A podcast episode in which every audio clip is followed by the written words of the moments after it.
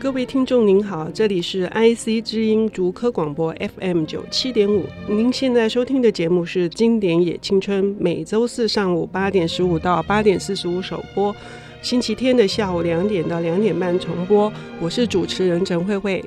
我们今天的节目呢，又呃很特别的要介绍两本新的经典作品哈。呃，说是新的经典有一点奇怪，这样子讲好了，应该是一个新的生力军的出版社的加入，是启明出版社，启发的启，明白的明，我不知道这样介绍对不对？我们要欢迎今天的来宾林圣修林先生。Hello，大家好，我是林圣修。圣修，我可以直接叫你圣修吗？可以，当然可以，因为他非常的年轻。我刚刚说生力军哈。台湾的出版界的状况啊，一向不是很好啊。可是你啊，却这个非常有勇气的投入了这一片茫茫的大海。现在出了几本书？现在一共出了四本书。状况怎么样？状况很不好，因为我我事前不知道出版界这么困难，所以呢，我们希望有那个浪漫的傻瓜哈，浪漫是今天的关键字，因为今天要介绍的这个经典作品这一集呢，呃，是德国的文学。那这本书的书名非常特别，叫做《窝囊废的浪漫情史》。窝囊废值得我们一读吗？然后呢，作者呢是艾辛朵夫，好像我们也并不熟悉，所以我很好奇，就是说圣修是读理工的，他在滨州的里海里海大学读的书哈。那他的出版社的状态也非常的特别，他是那个跨海隔空打穴这种呃遥控的方式来呃进行这个出版作业，然后选的前两本书的那个出场作，其中的第一本就是《窝囊废的浪漫情史》。先修来跟我们说一说，它吸引你什么地方啊？呃，这本书它它吸引我就是一个浪漫的氛围，那我觉得它是洋溢着青春活力。那充充满热情、拥抱生命的感觉，嗯，它吸引我就是年轻嘛。那看到这书，觉得很很欢乐。那我觉得其实我我好像没有看，很少看到这类型的书。呃，我觉得就是带来一个新新鲜的感觉，这样。我很愉快读这本书，就是充满了那个幸福。那可是因为我们认识很多的德国作家，像这种非常鼎鼎大名的赫塞，对，或者是我很喜欢的另外一个《小丑眼中的世界》的作者，也是诺贝尔文学奖的得主。可是艾辛朵夫他到底是何方神圣？哈，就是说他怎么会列入这个经典的殿堂，而且在德国是年轻人耳熟能详的？因为这本书的作者距离今天应该已经有。他是十十八世纪末的作者吧？对，嗯、我在两年前到德国去法兰克福书展，就在路上跟跟一些德国人聊天，就问到：“哎、欸，你们认不认识艾辛朵夫？”他们都认识，他们说就在学校的阅读过程就都会念到艾辛朵夫的书。嗯，他其实，在除了德国之外的地方都不是这么出名，嗯、就连在美国也不是很出名。他是一个怎么样的成长背景呢？对他，他其实是一个很平凡的人。他曾经当当过公务员，然后也做过就是升职方面的工作，然后也从军过。对对，然后他也他念书的时候念法法律的。嗯，他是公务员，就让我想到卡夫卡，是不是公务员都很很苦闷，所以他必须写这种 很浪漫的东西。不过他写出来完全没有苦闷的气氛。是，所以呢，一个这个朝九晚五的公务员写出一个。呃，里面你的简介里面解写说，一般来说是诗中有画，可是这本书呢是书中有画，它充满了非常美的德国乡间的田园风光哈。所以所谓的浪漫派，它的特质是什么？浪漫派它它主要的特质就是强调个性与主观，嗯，然后反对权威，强调直觉，还有就是感觉和想象力这样子。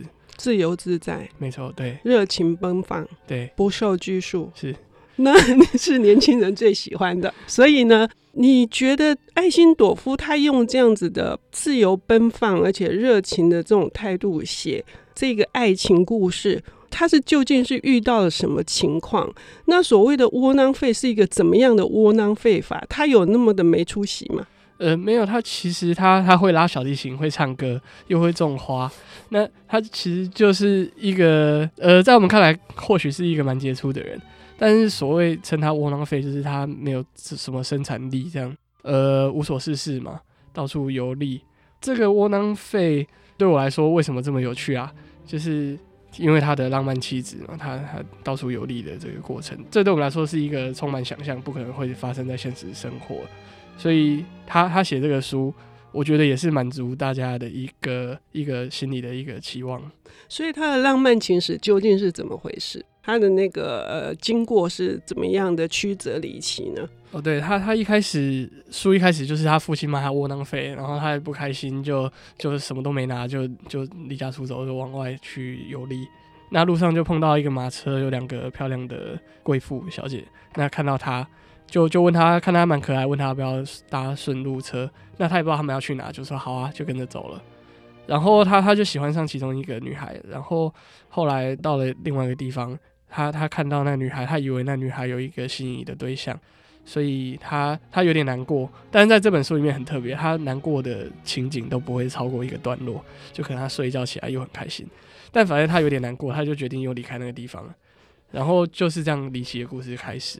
我觉得他在追求这个，他因为那个爱慕这个女生，然后跟在他屁股后面哈，就一路的那个翻山越岭，没有什么固定的时数，然后看到什么就在哪里停留。那遇到有乡间的人在那边，呃，可能有一些小聚会，他就去跟人家唱歌跳舞，然后就一路一路的追着追到那个女生，甚至去人家的城堡里面磨到了一份差事，他是做什么的？呃，收税的。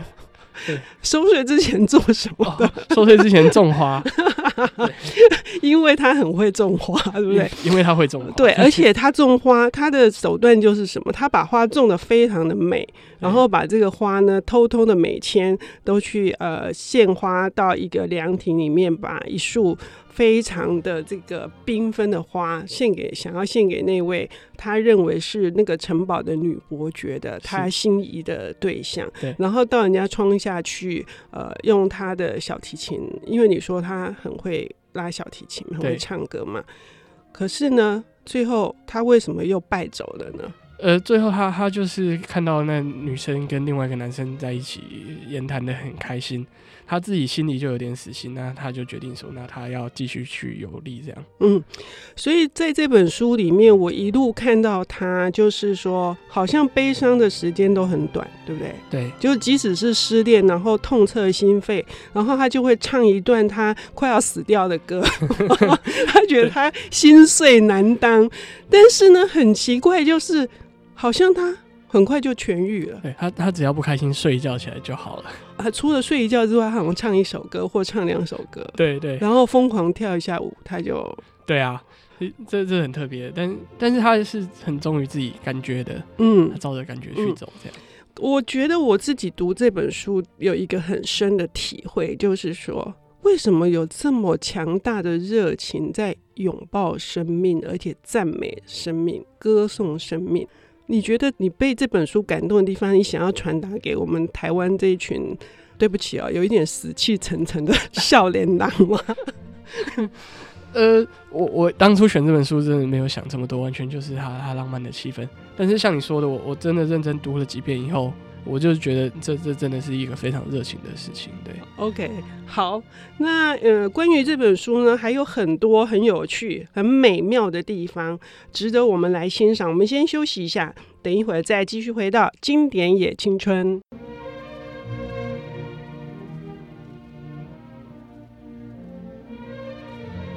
欢迎回到 IC 之音竹科广播 FM 九七点五，现在进行的节目是《经典也青春》，我是陈慧慧。今天的特别来宾是启明出版社的林圣修，很特别的年轻人。他呢，这个不畏艰难的出版了四本呃经典文学，世界经典文学。那今天要介绍的这本《窝囊废的浪漫情史》，呃，他觉得这个主角。非常的跟自己相似，那这个相似的特质呢，是天真单纯，所以呢，他有很多的这个体会跟感动，他要来帮我们念一段，想要跟听众朋友分享的。是因为我们刚刚有聊到，呃，窝囊废浪漫情史这书里面就是书中有画，那我就找了一段比较有画面的文字跟大家分享。皎洁的明月高挂天空，静静的夜里听到林涛澎湃，偶尔村庄中传来一两声狗吠，声音很快地就被树木和月光下的山谷所吞没。我仰望着穹苍，看见云朵缓缓地在月光中飘过。偶尔有颗流星划过天际，坠落在远方。同样的这轮月亮，我心想，也照着我父亲的模仿和洁白的伯爵宫殿，在那儿大地亦是早已一片沉寂。那位美姑娘正在安眠，只有园中依旧喷泉重重，树声簌簌，一如往昔。不论我这个人是否在那里，或者流浪到异乡，或者已不在人世，对这世界来说一点差别都没有。想到这里，我忽然觉得世界对我而言好远好远，好大好大。我在这世界中是那么渺小孤单。此刻的我不禁悲从中来，泫然欲泪。虽然说这听起来蛮蛮悲伤的，但是马上下一段他又开始开始继续游历这样子。嗯，这是一个非常感受性很高，哈，就是。他常常会因为外界的这个看到美丽的风景而有一些呃自己的生命的一些感怀，哈，就是自己要何去何从。然后看到这个壮丽的风光，他又兴起了很大的志向。可是呢，看到美丽的姑娘呢，他又呃开始高歌追求，哈。对，所以呢，他这里面有很多的诗，就是诗。这里面的歌，呃，好像德国的一些呃读者、年轻人也都很熟悉，是因为他被知名的这个音乐家谱成的歌曲。大概有哪些作家对爱辛朵夫的作品这么感兴趣？嗯，最主要舒曼、舒伯特都为他的诗谱了很多曲子，也是因为喜欢这种这种浪漫的情怀。对啊，他们肯定也是觉得这个诗非常美。嗯，所以呢，我我自己读这个书的感觉啊，我是非常的快乐，因为。一般的一些文学是沉重的，就是说，如果我们一听到经典，我们就可能会想说啊，很多那种探讨一些人性的黑暗面，然后社会的一些重大的什么样子的一个事变之类的。可是这本书呢，我觉得我充满了那个愉悦的感觉，是因为一个年轻人，他对于他的生命如此之热烈的、狂热的这种歌颂，这种对于青春的那种。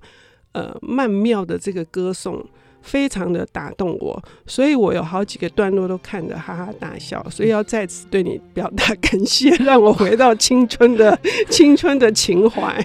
太好了，对，像我在出版缘起里面就有说到，我出版这本书是因为我觉得浪漫的人总是有一种可爱的气息。嗯，那呃，或许对我来说，我觉得这是台湾人如此可爱的一个原因。就是他们，我们大家都有一种浪漫的气气息在。嗯，那我觉得这是一部非常轻松、浪漫又幸福的作品啊。嗯，然后他就充分表现出这个面相。嗯，而且那个年轻人呢，他是那种对这个世界充满了好奇，然后这世界对他来说就是一个完全新的一个，好像是一个探险的一座巨大的花园或者是城堡。然后呢，这个故事他是从德国出发，但是他还流浪到了意大利，对，接受了意大利的各式各样的风土民情的一个冲击。那我自己在读这本书的时候，不仅读到了我所不认识的德国的另外一面，因为你知道。我们一般对德国人的印象是很刻板、很 很严肃。严肃，对对。可是呢，我读到的是德国人的另外一面之外，我也读到了意大利的乡间他们的这种热情，而且是近乎一种很粗鲁，或者是说非常的质朴的一种表达。嗯，那我觉得这本书里面所传达给我的都是一种非常纯粹，而且是很朴素的情绪。对，那些朴素的情绪就融合起来，就我觉得好像什么大合唱。嗯，你你是怎么形容的？所以你会觉得这在现代生活中是一个很好的调剂吗？读这本书？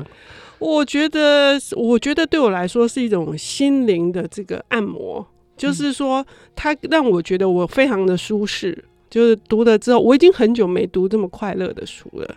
嗯，快乐到想要这个跟他一样翩然起舞，因为他动不动就翩然起舞，动不动就 唱起歌来。嗯，你也是吗？对，对，在念这本书的时候是是很开心的事。是哈，你是怎么发现这本书的？我其实蛮有趣，一开始看到是在 Wim Wenders 这个德国的导演他的一部电影里面看到的，但是画面带过这本书大概是有一秒的时间吧，就是其中有一个人在旁边看着这本书，这样，那就引起你想要出这本书？欸、没有，那引起我其实这种时候我常常会去看这书是什么东西，然后去看一下他的资料。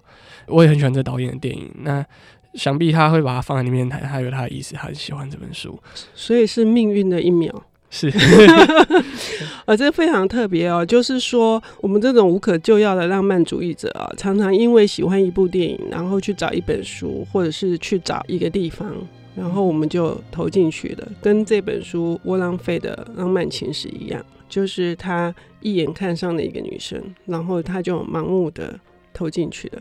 所以你要鼓舞的是这种盲目的精神吗？因为我只是。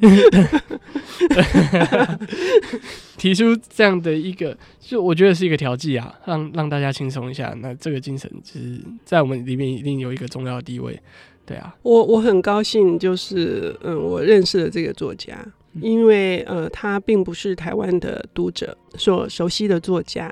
然后圣修他有这个。呃，眼光选了这样一本呃欢乐的经典，是我们的读者之福，所以呢，非常的呃，非常的希望期待你们能够去读这本呃启明出版的《窝囊废的浪漫情史》。一个没出息的家伙，他怎么样去追求一个女孩子？但是他追求到了吗？还有，其实这里面是有谜团的，就是说。他一心一意的认为他心所爱的人是这个城堡的女伯爵，可是事实上真相如何？请你们去看这本书就会大白。圣修，你最后是不是要帮我们呃念一段？除了你刚刚分享的之外，把你最感动的话，你可以呃利用这个节目送给某一个人。那不然我我念一段诗歌好，因为它里面有很多歌曲。OK，上主的恩宠何等奇妙，送你到远方任你逍遥。主的神迹必将处处显耀，在山水田野与林梢。懒惰的人正日闷在家中，晨光无法将他唤醒。他像婴儿赖在摇篮里面，只知烦忧，呃，心沉重。小溪从山中往下奔流，云雀在天空高展歌喉。让我与他们一同欢唱，唱出满腔欢乐与忘忧伤。把我们一切交付上主，随同小溪、云雀与林涛。大地苍天都受他的眷顾，我也将一切向他托付。哦，对的，对的，这样子应该这样讲。所谓的窝囊废，那听你念这一段，我觉得他事实上呢，比我们更有一个广阔的心灵去感受上天给我们所有的一些保障。是，那但是是我们这些对于世俗的名利、功成名就的这些人，我们可能永远忽略掉的。对，所以这个窝囊废可能是在社会的一个检视标准上的窝囊废。是，可是我们可能不如他富足，对不对？呃，对。OK，谢谢，谢谢圣修。哎，今天的节目就进行到这儿了。本节目是由 IC 之音和 Readmoo 阅读最前线联合直播。如果对节目有任何的建议跟指教，欢迎在 IC 之音网站交流会堂留言，网址是 Triple W 点 IC 九七五点 com。下周同一时间，欢迎继续收听《经典也青春》。